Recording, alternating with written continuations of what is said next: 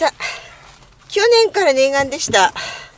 浜中の海岸に来ております。肌もかんでます。あの、あまりにも今日はですね、風が強いのと、はい。波が高いので、ええ寒かったですね。ですね。はい。で、なぜ浜中だったか？浜中のある場所に来るとですね、アンモナイトが取れるんです。それを見るために今日は来ました。今日かけらもなかったですね。ダメですね。もうだいぶ崩れちゃってますよね。もともとあったあのアンモナイトが入っている露頭そのものがもう崩れちゃってるんですよね。あうん。ーちなみに、アンモナイトって、はい。よく取れるんですか？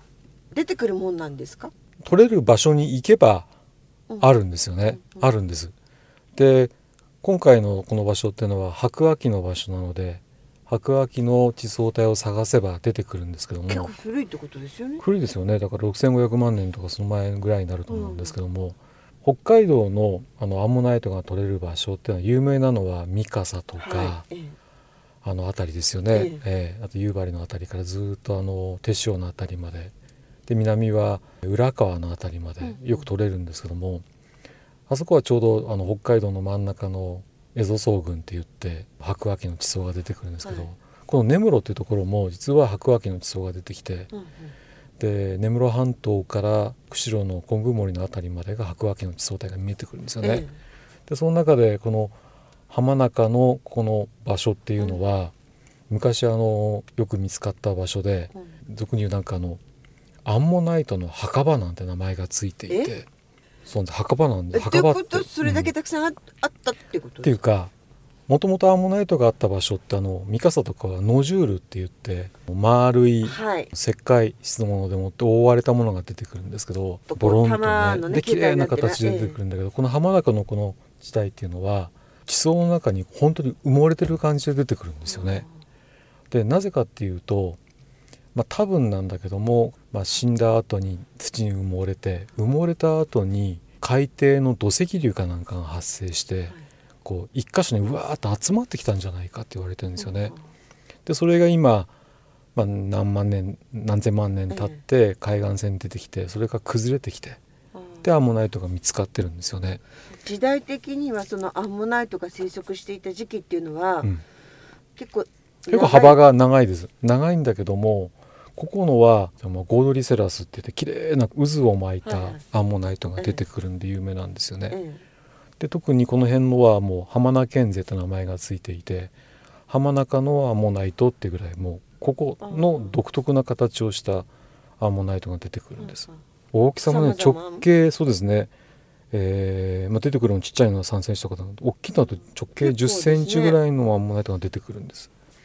もうみんな取られちゃった後、まあ、取られちゃったってのもあると思うしあと入ってる崖そのものがもう侵食されて崩れてしまってるので。えってことはもう海に流れてる可うん能性可能性ももある,、あると思います。ただその崩れた石がまだバラバラバラバラ落ちてるから、うんこう石をめくれば出てくるかもしれないけども。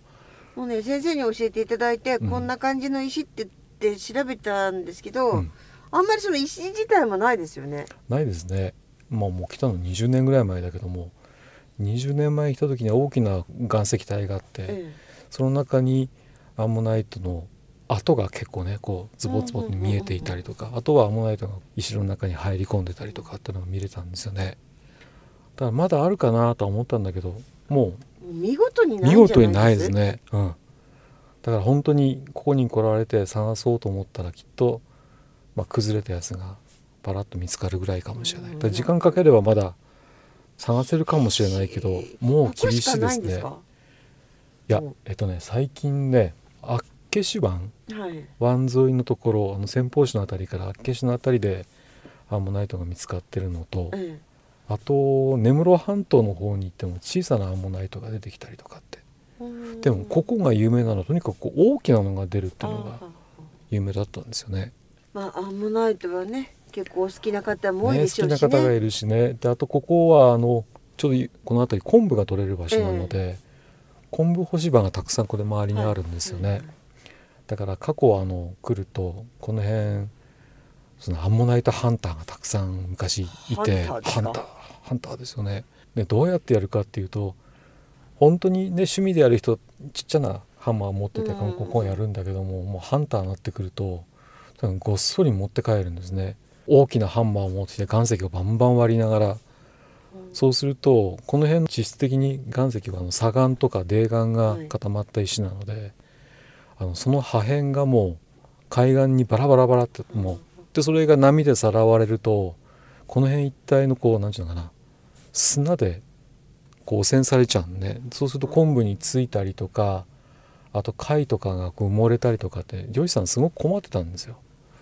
なのでここ取る時には本当に漁師さんが「あ来た来た」ってね取らないでくれって昔よく言われたんですけど、あそうなんですか、はい、本当に一時期はたくさんの人たちが入ってアンモナイト取ってしまったんですよね。あまりこう地名は言いたくないんだけども、はいはこう地名とか場所とか言ってしまうとまた来る人がたくさんいるんだけども、本当はねあのいろんな人たちにこういうふうに入ってるんだって見てもらいたいしアンモナイトのあった場所がこの辺なんだよってのを教えてあげたいなと思うけども心ない人っていうのは本当に来てうん。バンバン石叩いてで粉々にして、だからもう地層自体が崩れちゃってるってことでしょうね、うんそうですね。うん。だ今はもうほとんどないんじゃないかな、うん。そんな感じがしますよね、はい。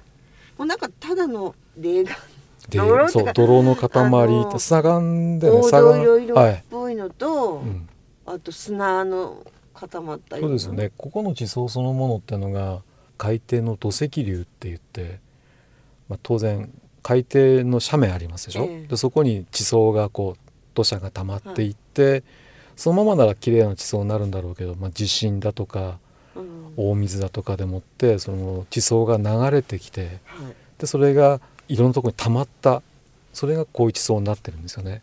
うん。さっきすごい面白い地層がありましたタービライトって名前がついていてタービライト。ビライト。はい。海底混濁流土石流でもってそれがきれいに土石流が流れて海底に堆積していた後なんですよね。はいはい。でその時に普通に堆積すればいいんだけども溜まる場所があったり押されたりとかって地層が曲がるんですよ。う。んうんうん、でその曲がった地層がそのまま見えてきてるんですよねここすごいですよね。なんて言ったらいいの？はい、普通の終局っていうのはこう圧力で押されてよく曲がるっていうんですけど、この辺のあのえ浜中から厚岸にかけての地層をよく見るとこううねうねにうねったやつがたまに入ってるんです。うねうねって感じですね、はい、でこれが浜中の尻静ってところに行くと本当に綺麗にこうぐにゃぐにゃぐにゃって曲がったね地層が見えたりとか。ここも一部見えてますよね。うん。あとはですねあのうん。木葉っぱ？植物？はい。の化石的なの？入ってますね。うん。あの砂岩の中とか泥岩の中に一部多分流れてきたんだろうと思うんですけど、うん。もうね結構砕けてしまってるので、あと崩壊石多かったですね、うん、すごいですね。なんでこんなにあるんだろうってぐらいありましたよね、うん、まあ当然泥岩とか砂岩の脈の中にこう入り込んでったあの亀裂が入ったりしてええ。その中に入り込んでったんだろうな。でも一部はすごい綺麗にね見えてましたよね。本当綺麗でした。だからアンモナイトがないけどもこの場所は終局が終局ですね。相関終局がよく見えたりとかそうタービダイトって言って海底あの地層面白い。見えたりとかすごく面白いですよね。うん。そう思いました。はい、こういう海岸がいろんな場所があってこういうアンモナイトが取れる場所があってでもこの辺一帯が白亜紀なんだっていうのはなかなかねわからないことだけど当然。クワクイってことは相当古いってことですよね。はい、でもしかすると、まあ、恐竜が出るかもしれないですよね。この地層帯は、そうなうんの、白亜紀なので。ただちゃんと調査してないからわからないんだけども白亜紀の地層で特に海底の堆積なのではい。もしかしたら海にいた恐竜とか、海にいたやつがもしかするとどこかで死に絶えてどこかに埋もれてるかもしれない。あ。それ可能性としてはなくはないですよね。なくはないですよね。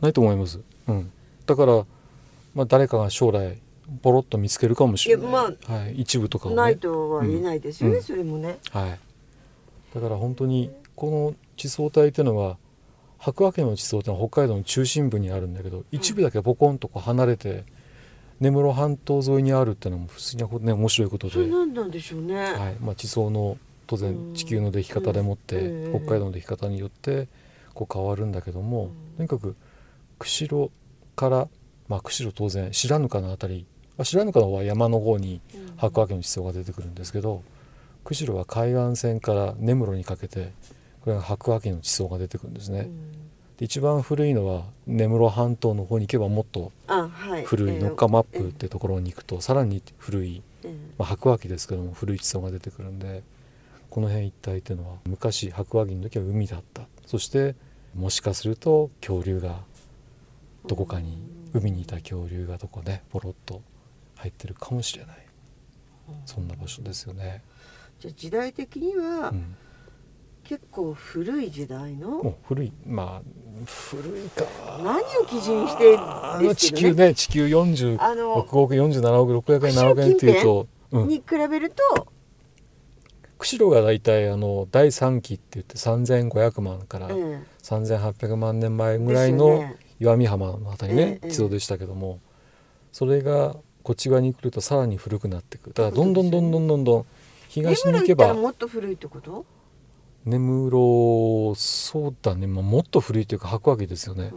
う、ん。うん、だからあの釧路からずーっとあの根室にかけて高台というか根室線が走ってるあたりっていうのはがもともと全部下が岩盤になってるんでその岩盤そのものっていうのが全部この白亜紀に海底で堆積した岩うん岩石でできてるってことですよね。ということでアンモナイトには出会えませんでしたけどはい、そんな歴史があったんですねはい、20年前と比べると。まあそうだね。何回か来てるけども来るたびになくなってきますよね。うん、やっぱりね。だから20年前来た時にはもうポコポコ入っててあこれだこれだって見ることができたのにもうここ数年来てみても今全然ないでしょ全然見つからないですね。